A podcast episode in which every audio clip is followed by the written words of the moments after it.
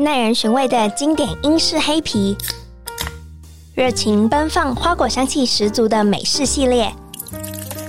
还是喜欢清爽宜人的德式小麦，或是钟爱厚实浓烈的比利时啤酒？欢迎收听深饮啤酒，陪你探索来自世界的精酿啤酒，让我们一起从微醺中学习吧！Cheers！Hello，大家好，欢迎收听身饮啤酒，我是节目主持人 Claire。今天我们邀请到 iCHEF 的 Co-founder Benjamin 吴家俊来上新啤酒的节目。iCHEF 不晓得大家有没有使用过？我相信不管你是从事餐饮业的，或是你曾经可能拿到的那个发票上面就有大大的 iCHEF，我相信大家都对于这家智慧餐饮科技公司不陌生。它其实是透过简单的还有弹性的 POS 机服务，然后提供餐厅数据分析的应用啊，还有开店顾问服务等等。然后今天就让我们来欢迎 Benjamin 吴家俊 Ben，你好。呃，各位听众朋友，大家好，我是 iShow 的共同创办人吴家俊。那我的英文名字是 Benjamin，大家可以叫我 Ben。那 Claire 你好，你好。请问一下，如果以一个就是创业来说，你怎么会想要创一个跟 POS 机有相关的创业？嗯、通常我们理解的创业是，呃，可能天马行空，或是可能是开店那种你能想象得到或摸得到的实体的创业。你当时候的最初的怎么会想要创立像 iCHEF 的这样子的 POS 机的智能系统？嗯，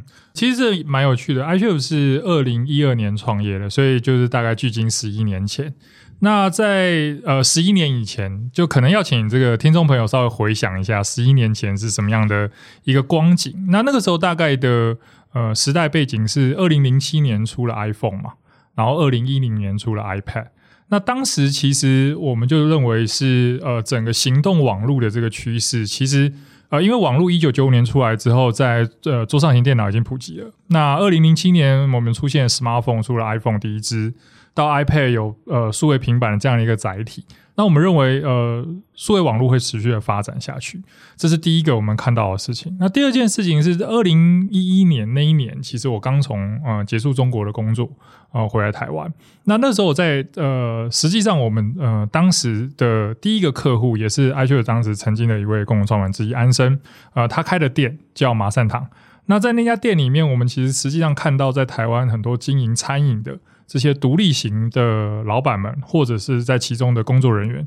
其实都遇到一些流程上或者资讯工具上不足的问题。大家可以想象，就在十年以前，呃，传统的这些餐厅里面，其实这种实体的餐厅里面都有那种传统的 POS 机，那它其实就是很大一台，然后是 PC base，然后它在柜台或者是你的工作台上非常占空间。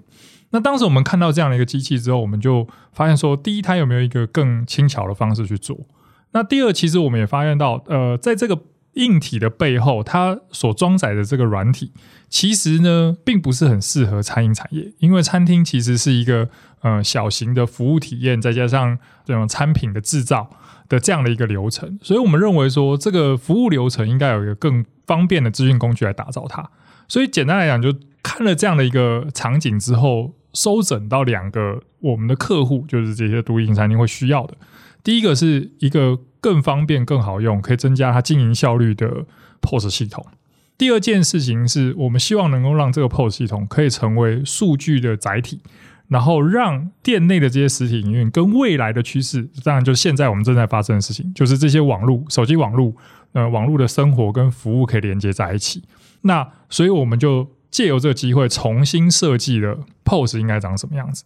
那所以当然后面我们有很多的。呃，时间里面我们在研究说，那到底什么样的工作营运流程啊？那怎么样能够透过 iPad 的特性，可以携带带着走啊？它可以透过无线网络及时上传资料啊，到后台云端去做报表分析啊。那这些所有的后来的发展，其实都基于当时的这两个理由。OK，我犹记得，虽然二零一二年我那时候还正在读大学，不过我记得以前的餐厅的 POS 系统都是很。大，然后同时间我听说，因为以前我们家也是做生意，就是大概一台要十几二十万，然后你可能连系统买断没有办法及时更新，嗯、然后以及就像你说的，因为餐饮的空间有时候那个空间使用率上面就等于是效率很差，你没有办法像现在一样拿手拿着 iPad 就可以到处点餐。那请问一下，你刚刚前面有提到二零一零年 iPad 问世。可是当时候的 iPad 其实也不轻啊，怎么会想说，哎，那这样子两箱就可以做结合？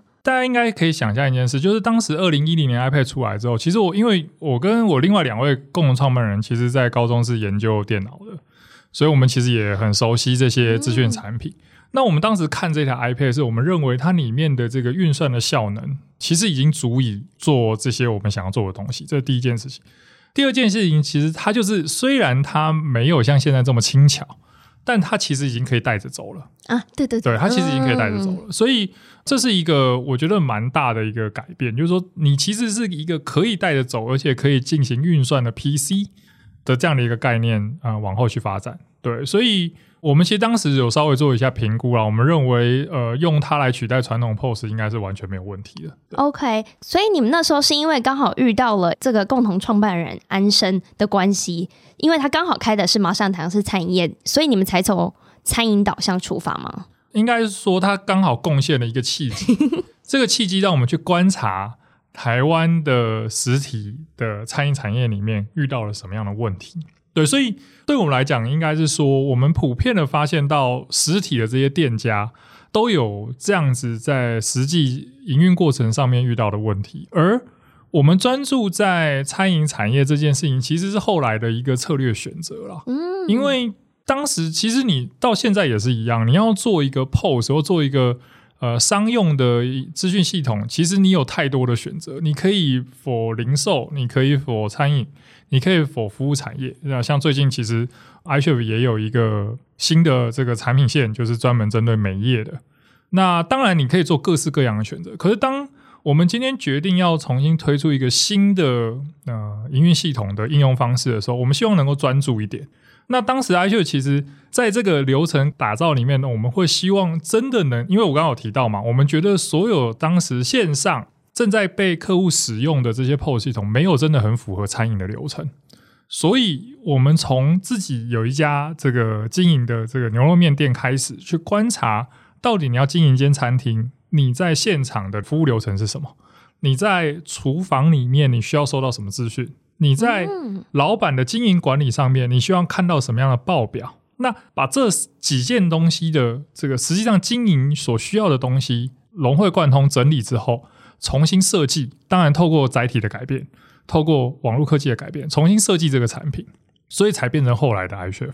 Oh. 那这件事情也要特别提一下，就是。iChef 到目前为止，不仅仅是在台湾，其实全世界可能也是，是非常非常少数你用 POS 就是这种营运工具的软体得到国际设计奖的。我们其实，在二零一六年拿着 iChef 本身的这个 App 的这个呃营运流程核心，呃，去参加包含德国的 iF，然后日本的 Good Design，德国的 Red Up，其实都拿到设计奖肯定，而且尤其在德国的 iF，我们还拿到当年度的金奖。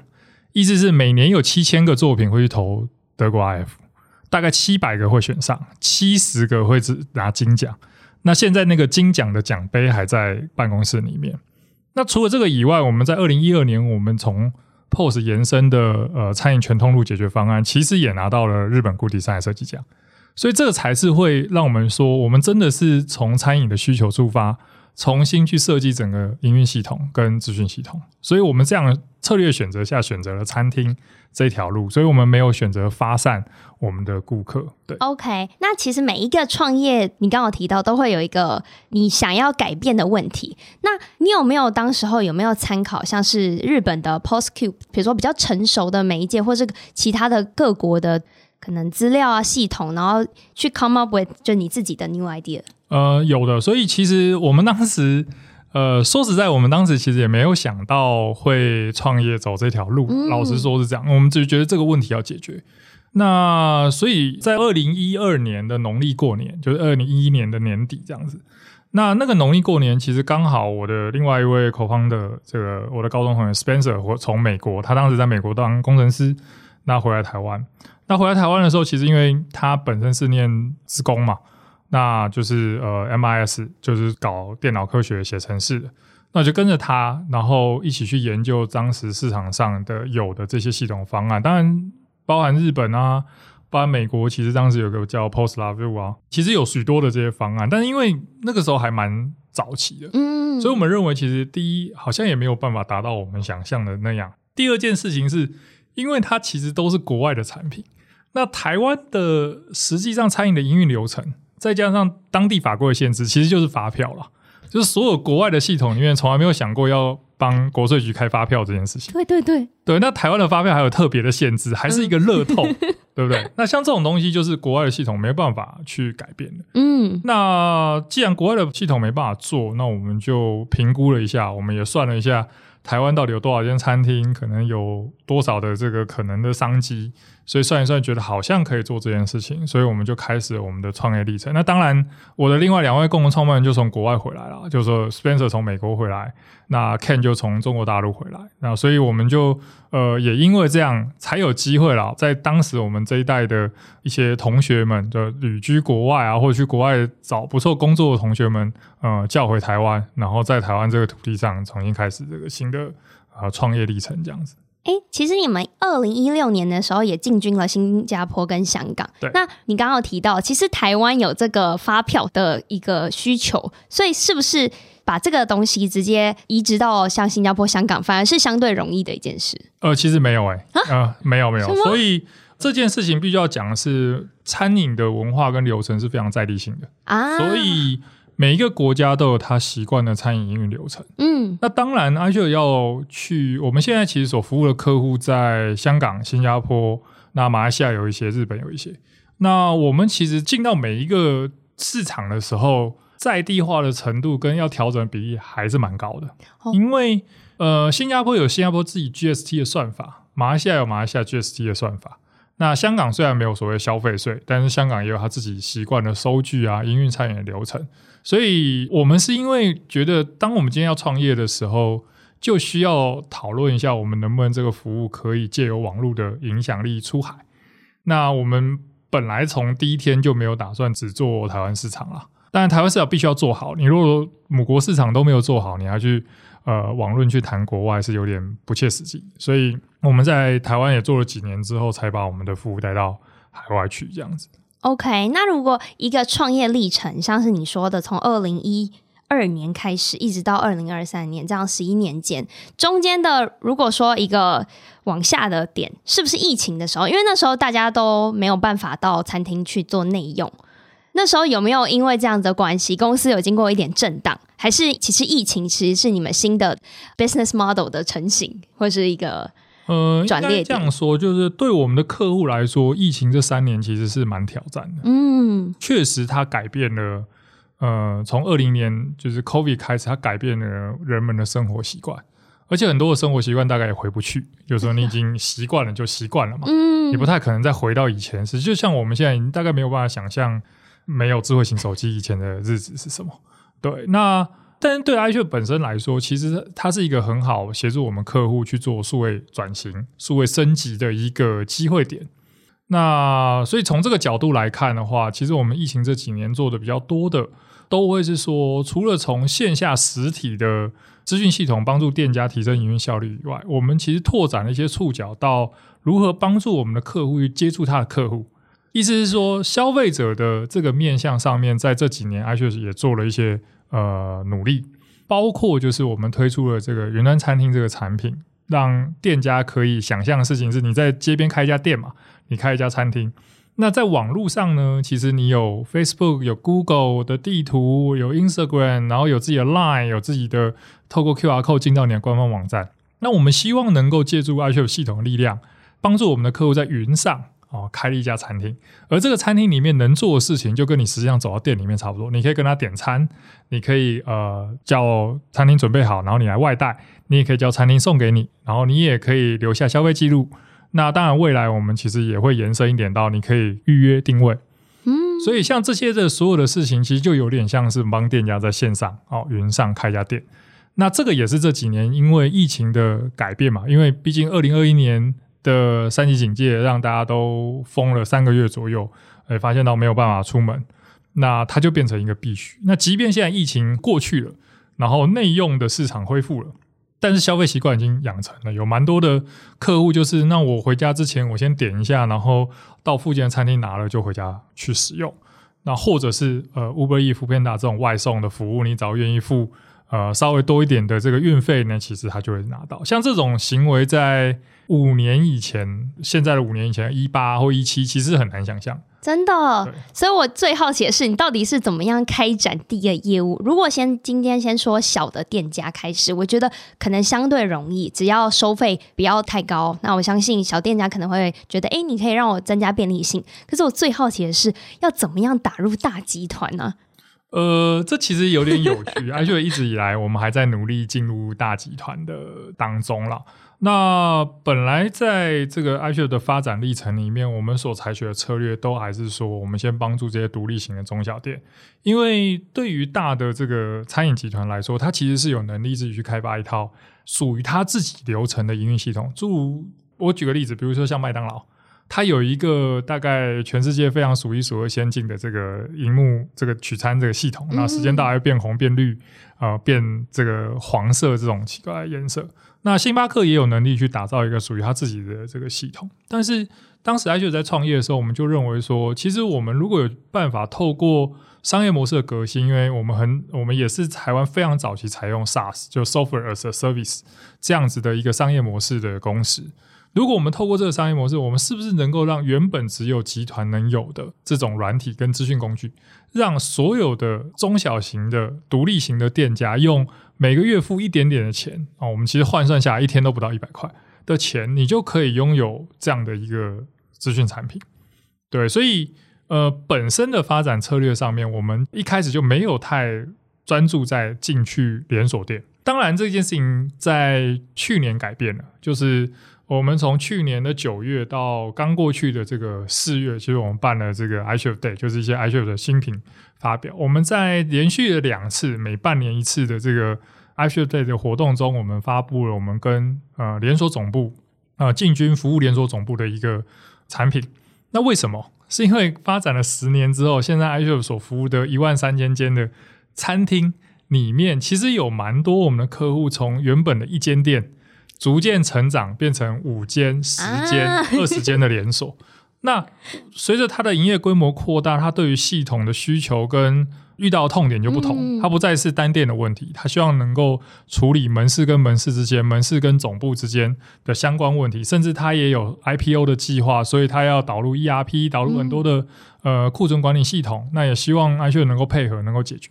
所以我们也随着我们客户的脚步，在去年正式发表了我们的总部系统。那总部系统就是帮助我们这种从一家店发展成二十家店，然后准备变五十、一百、一千，像八方云集这么大的这种连锁的这个路程上面，呃，我们作为资讯工具的提供者，能够帮助到他。所以回答主持人呃客人的问题是，我们怎么进大型，我们还在探索。但是我们希望我们可以跟我们的客户一起变成大型连锁。嗯，其实我觉得，我不知道我这边是不是太天真。我就是有一个想法是，当你已经拥有了，比如说在地化或小型的一万三千多间店点，其实你掌握了很多的数据，尤其是很接地气的数据。我觉得集团式的经营有时候就是可能会比较站得比较高，比较会有。是说不接地气的盲点吗？反而是你很好的 know how 哎、欸。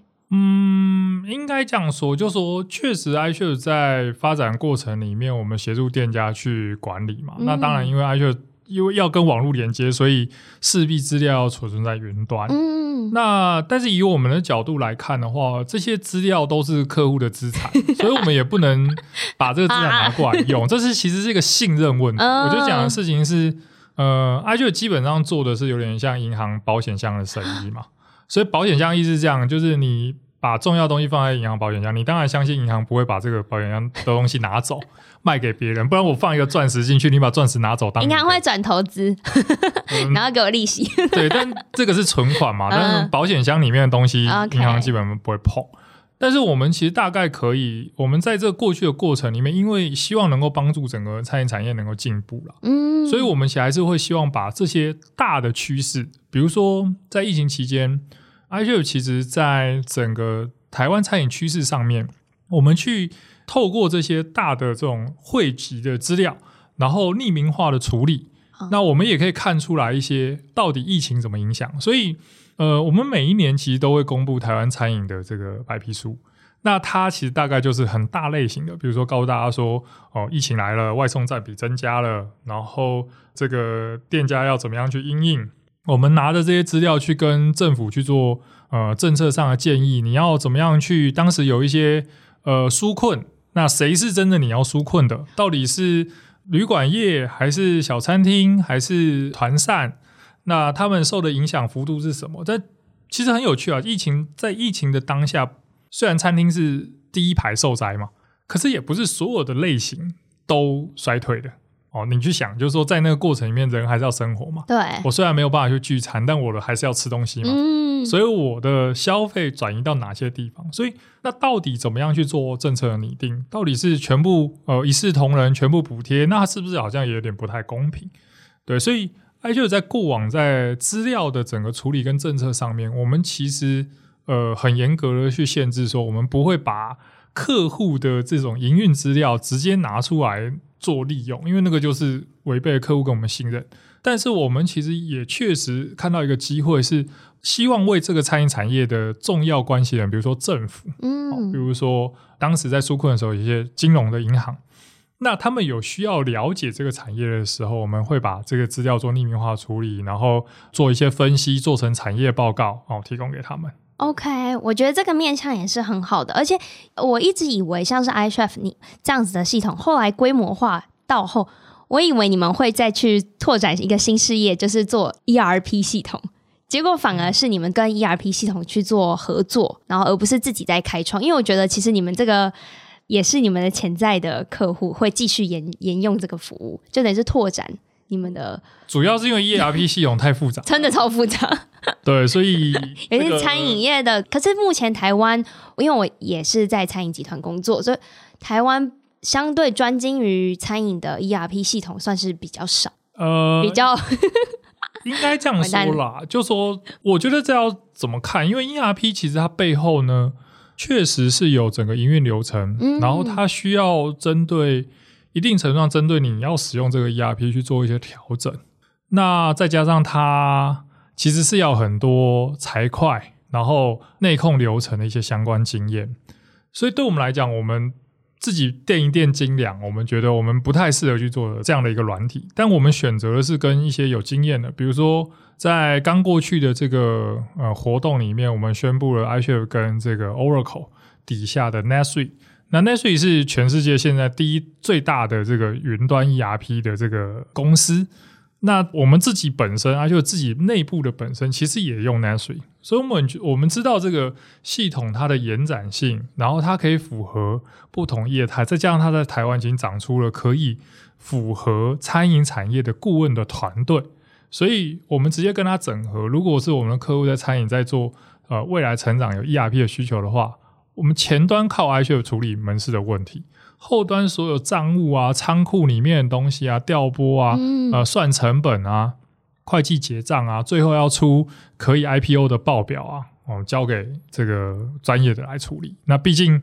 呃，人家 Oracle、SAP 哦，都是这种几百亿美金的这种大公司在做的，它的资源当然跟我们不太一样。了解了解，因为其实你们有合作过非常多对象，像是你们有跟中国信托或电子支付，或是像是现在呃很流行的就第三方的美食平台，就爱食祭啊、沃克岛等等。我一直想说，哎，这样子呃越来越有规模的，就是公司通常会想要做可能横向延伸。当然你，你你刚才说你们已经没有要做，比如说垂直性，而是往横向发展，还是你们未来有怎么样的就是规划？就是，当然，我觉得你可能会继续拓展到各个更多国家。可是除此之外呢，你觉得台湾有没有还有潜在的某些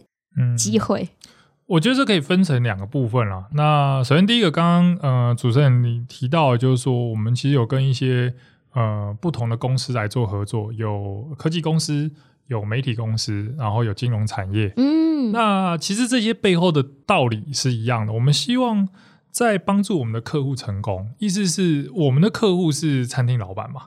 那餐厅老板的成功取决于他的客户，他的消费者知不知道他？呃，来了之后来他的店里面体验好不好？然后能够持续带来他的营收。那所以我们的客户需要的一些帮助，比如说金融上的协助、媒体上的曝光，当然科技产品也不在话下。所以，我们透过跟这些其他业态的整合，来帮助我们的客户成功，然后进而帮助我们自己的成功。为什么？因为还是回到 iCHEF 本质是一间用 SaaS 收费的软体公司。那 Software Service 就订阅制嘛，订阅制就是。如果一间客户使用了你的工具，他可以在上面发展得很好，他用得很满意，他可以用三年、五年、十年，那我们就可以持续获得三年、五年、十年的现金流来做其他的 R&D 研发，再回馈给客户。可是如果我的客户用了 IQ 之后，三个月、六个月就经营困难就倒掉了，那其实我也没有额外的费用，我也只能跟他收三个月、六个月的月费。所以在这个情况底下，我们自然而然会希望我们能够透过 IQ 的力量整合，呃，我们自己在产业里面，或者是有些其他像 iCHEF 本身自己的投资人也有金融背景，所以我们其实也希望能够跟我们的投资人一起合作。像中华开发是我们的投资人嘛，那我们就跟凯基银行一起合作，推出在这个疫情期间推出这种呃呃餐厅贷。那协助我们的客户度过那个难关，因为只有他度过那个难关，他才会继续使用 iCHEF 的服务，我们才有办法成长。所以这个是为什么我们在做很多的这种策略整合或策略活动里面所看到一个事情，就是我希望帮助我的客户成功。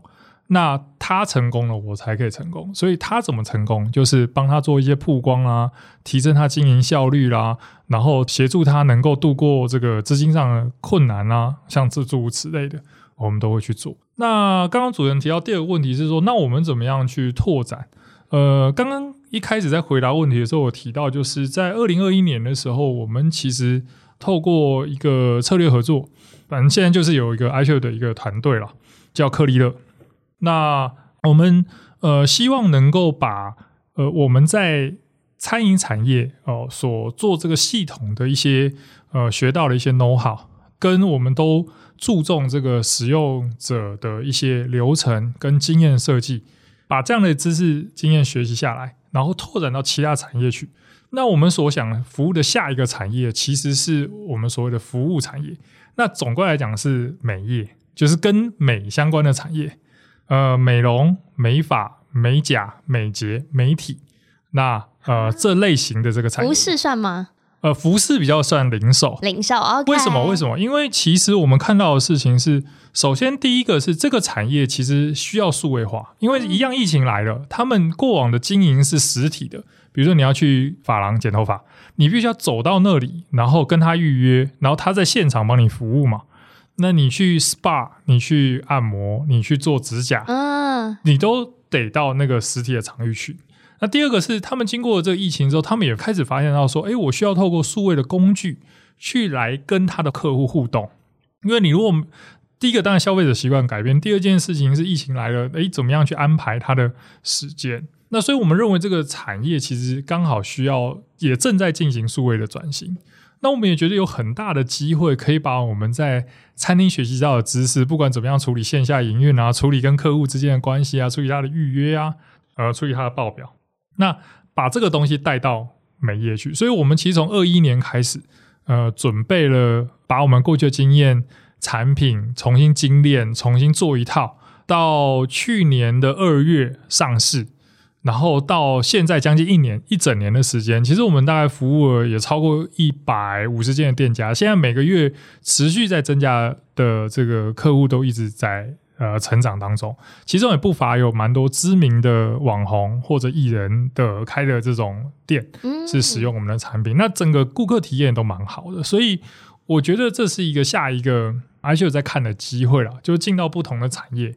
的领域去。OK，我那时候啊，在就是回顾，就是哎，到底要可以问你什么问题的时候，我就想到，哎，其实不管是香港也好，或是新加坡，因为我从二零一七年那时候会跑这两地，或是马来西亚的市集，一直到台湾最近市集很盛行，我就觉得其实市集为是亚洲或是全国各地的一个国际的趋势，就是因为我们可能没有那么多资金，或是大家想要小额创业。我当时候，或是我自己做展览活动的时候，我都也很需要一套 POS 系统。可是那时候我就发现，哦，iCHEF 最少要订三个月。嗯嗯，是没错。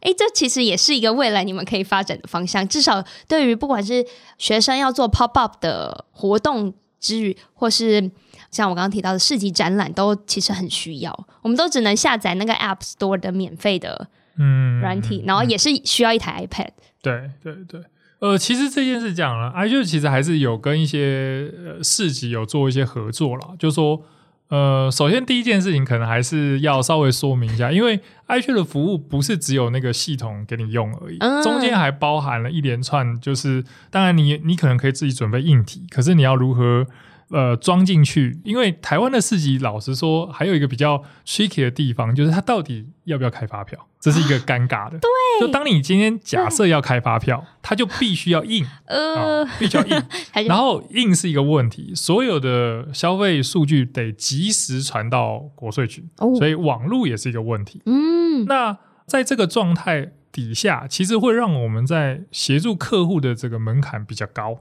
所以大家。要理解，就是说，我们可能还是跟会再跟客户说明说，客户会问我说，那我其实就开两天呢、你能不能给我用两天？可是我说我没有办法帮你处理两天，因为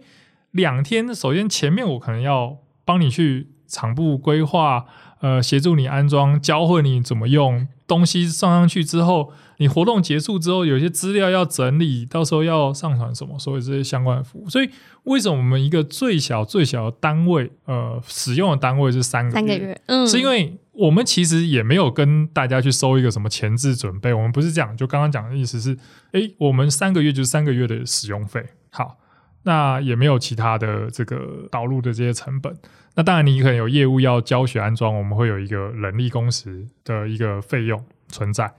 那但是这个就是一个我们认为可能要做到的一个地步。所以有一些市级或者学校会跟我们来谈，就是那他因为他变成一个定期了，他知道什么时候、什么时间点，他就会在那里出现。那他需要用系统，对。那我们就说好，那这样子你也不是用一次，你可能会用很多次。那很多次的状况下，你回来看这个就比较方便。那当然也还有另外一个状况是，iCHEF 其实有针对营业额相对少，就是月营业额低于二十万以下。嗯，然后我都有认真去看，因为那时候真的很需要。对对，二十万元以下，然后你不用开发票的这样一个店家，其实我们提供入门的方案，但入门方案一样，它最前面就是还是要跟，就是有那个安装 set up 的费用。你如果客户用了这个入门方案，有这个 set up 费用，你使用之后，你每个月持续有产生交易，我们是不会跟你收月费的。对，当然前提是你不能，就是你没有电子发票要处理，因为你有电子发票要处理，我们就必须确保你后续有些服务嘛，因为我们本身自己也是呃电子发票价值中心，如果我们发票没有处理好，我们其实还是会被呃税局有些指正啊、哦，我们希望改进这样。所以在这个过程当中，我们其实有蛮多的客户，现在其实也有蛮多的客户是用这样的方式在使用 iCHEF 的系统，因为他就知道他一个月可能呃四个周末八天，他会在某些地方开市集，它会移动，嗯，但是他可以有一套 iCHEF 的系统帮助它做管理、做记账，那他就带着 iCHEF 系统周末的时候打开使用，然后管理完资料上传到云端，他可以去呃收整，那他就这样用下去。对，所以这个就是我们现在在服务这种类型客户的模式。OK，我觉得这样子也蛮好的，至少让有定点、定期，对对对对，它可能不是定点，或者它可能是一个餐车，都很方便。诶，那你刚好提到你们从去年开始跟有发展出美这个事业体，对，我觉得之后是不是也会有思考，就是其实美跟吃其实是很可以相融合的，它可以是互相串接的。嗯嗯。嗯嗯基本上，我们其实都还视为是一个生活产业啦，所以当然我们在未来的发展路程上面，我们有在思考说，关于这种生活产业，那如何在科技的进程上面可以帮助到这个产业的里面，包含店家啦、消费者啊，或其他要想要支持这个产业的人。但现阶段来说，我们还是在专注在就是说提供服务给呃实际在经营的这个店家。嗯。那当然，现在有延伸到消费者了。就我我们其实最近也也有蛮有趣的，我们内部有在希望能够在做得更好的，就是因为现在餐饮产业毕竟餐饮跟美业其实都有一点缺少人力嘛，所以缺少人力的话，你就需要透过资讯科技的升级。嗯、但是透过资讯科技的升级，它的另外一方面就是消费者的这一方面，它有没有更友善的界面，可以帮助他，然后去使用。其实我觉得在这件事情上，是我们做科技或软体公司的责任，因为我们想象是这样，就是当这个客户想要买这个餐厅的食物，可是他确实透过网络或者是平台，不管是他是如果外送，那就 Uber E 或 Foodpanda。那如果是内用或预约，他当然就会透过 iChef。当他在使用 iChef 的时候，如果你 iChef 的系统界面做得不好，然后非常的难用、不友善，消费者会觉得是系统厂商问题吗？没有，他会觉得是你这家餐厅的问题。所以在这个过程里面，我们如果要让我们的客户在服务他的客户的时候更流畅，他不会因为这样掉订单，我们就得把这个界面做好。所以一样的嘛，就是。客户在 Uber Eats 上点了餐点，来的东西不会的时候，你会消费者第一时间不会去骂那个平台，他会去跟那个店家讲说，你为什么送过来的东西？可是这可能是平台的服务出了问题啊。对，对啊，所以这个是一个现在我们观察到这个消费者跟店家之间所存在的一个矛盾的地方。所以消费者所接触到的第一印象其实是系统厂商给的。嗯，那在 iChef 其实，在呃，我们跟克利勒就服务美业一样，每月每页的预约系统，消费者不管透过 Line 或者 Instagram 连进去的那个页面，如果非常丑或很难用，他就不会、那个，他就不会去那家店了。不是不会用那个系统，他是不会去那家店的。对，那这个我觉得是，如果我们接下来要做，要更好的去帮这个产业数位转型或成功的话，我们必须要做到的事情。嗯，我相信这件事情也是，就是。可能很多敬业正在做的事情，如果 iShop 可以趁早的，就是布局完善，我我相信大家在日常使用的时候，因为你我觉得你们的品牌名已经对于就是一般大众已经有深植人心了。没有，还在努力的，真的还在努力，还是还是还是纯粹我在我在餐饮业，所以我已经就是已经被洗到太严重。哦，是吗？谢谢谢谢谢谢。好啊，你默默的就讲了这么久。哦，是吗？是吗？超级精彩！哦、我因为我一直就想说，哦，如果我们聊 POS 系统，我其实对于这个平台或这个服务，我所知很有限，因为毕竟我是消费者端，嗯、所以我不是可能门市端很常会使用，所以不管是界面啊或是这些熟悉度，我都不一定会有一线人员好。可是你今天可能很常分享，我就觉得哦，真的有在我的一个问题当中点出很多可能大家会有兴趣去深究的内容。是我们还在努力啦，因为毕竟在台湾的市场里面，我觉得餐饮的产业或者是我们接下来在服务的美容产业，其实还是蛮需要消费者给这些店家一些支持。因为呃，说实在的，最近其实公司内也在进行一个就算是教育训练，我们其实在学习如何跟更多这些知名的台菜的餐厅学习，因为我是这样认为，就是。呃，服务产业跟餐饮产业其实代表是这个社会的文化，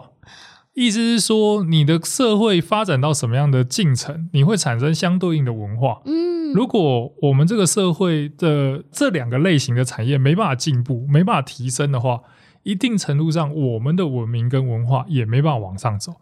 这有使命感的一个回复。那餐厅真的是这样子啊？嗯、你看，就是我们呃比较辛苦的时候。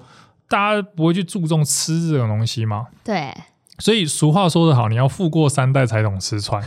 不是个人或家庭而已，是这个社会也是一样。所以我自己其实很希望在台湾这个其实很得天独厚的地方，因为我们有呃传承了从一九四九年以来的呃中国大陆失去的这个文化脉络，我们其实有五十年受日本文化的影响。在那在早期，我们有汉文化或者原住民文化的影响。那当然，近期也有美国西方的文化。所以最近在台湾，你看米其林餐厅那个菜系打开很丰富嘛，有日本料理、呃，意法料理、台菜，然后有中菜都可以得到。所以这个产业如果有办法持续发展啊，服务产业有办法持续发展，呃，台湾的这个我自己认为，这个社会的文化或者文明的。进程就可以往下一步去走，就大家至少知道怎么生活、怎么吃、怎么穿、怎么享受服务或服务别人。对，哇，我觉得你身为一个科技产业的老板，最后却是以文化的底蕴去做一个结尾，我觉得这个发展接下来很令我我个人非常期待。谢谢谢谢。对，因为如果你是以这样子的心念去经营的话，我觉得会是更友善。不管是你说使用者界面的优化，或是对于你后续的可能拓展到生活圈服务领域，都是很友善。就是我们这种一般使用者的。对，我们希望能够，我们还在努力啦，就是说这个还在过程当中。对，好，今天真的非常谢谢 Benjamin 的分享。然后，如果大家正在就是苦无就是没有好的系统的话，对，欢迎大家来呃 Google Search iChef I C H E F，然后可以在我们官网上留言，或者找到我们的粉丝专业，然后可以直接发呃讯息给我们，我们都有专人为您服务。这样，对我自己有个人有填过那个表单，他是真的会很快的回答你。对，然后不管你今天在台湾的哪个地方，我们都可以服务你，包含在玉山山上啊，或者是在这个呃离岛啊，呃，我们其实都会有伙伴啊帮助你，然后去使用这套系统。OK，谢谢。然后如果你想要了解更多就美食啊、啤酒相关资讯的话，也可以搜寻 clairedrink.com，然后也欢迎 follow 我的 Instagram Drinkies 底线 Podcast。如果想要听到更多相关的主题，也欢迎私讯我。然后今天非常谢谢 Benjamin，然后我自己听得很开心，然后也希望就是酒友们，也就是透过这集了解哦，原来我们日常生活有这么一样一个科技公司的存在。那我们节目就到这了，谢谢，谢谢，拜拜，拜拜。